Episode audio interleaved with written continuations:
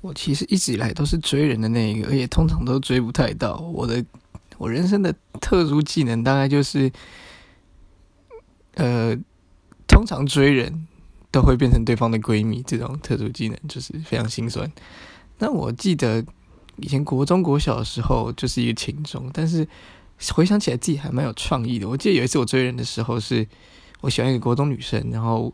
以前喜欢包纸条嘛，我就在纸条里面包了一片小镜子，然后我就只写说：“哦，我喜欢的人就在这里。”现在想想都觉得还蛮难为情的，但好像蛮有创意的一个国中生来说。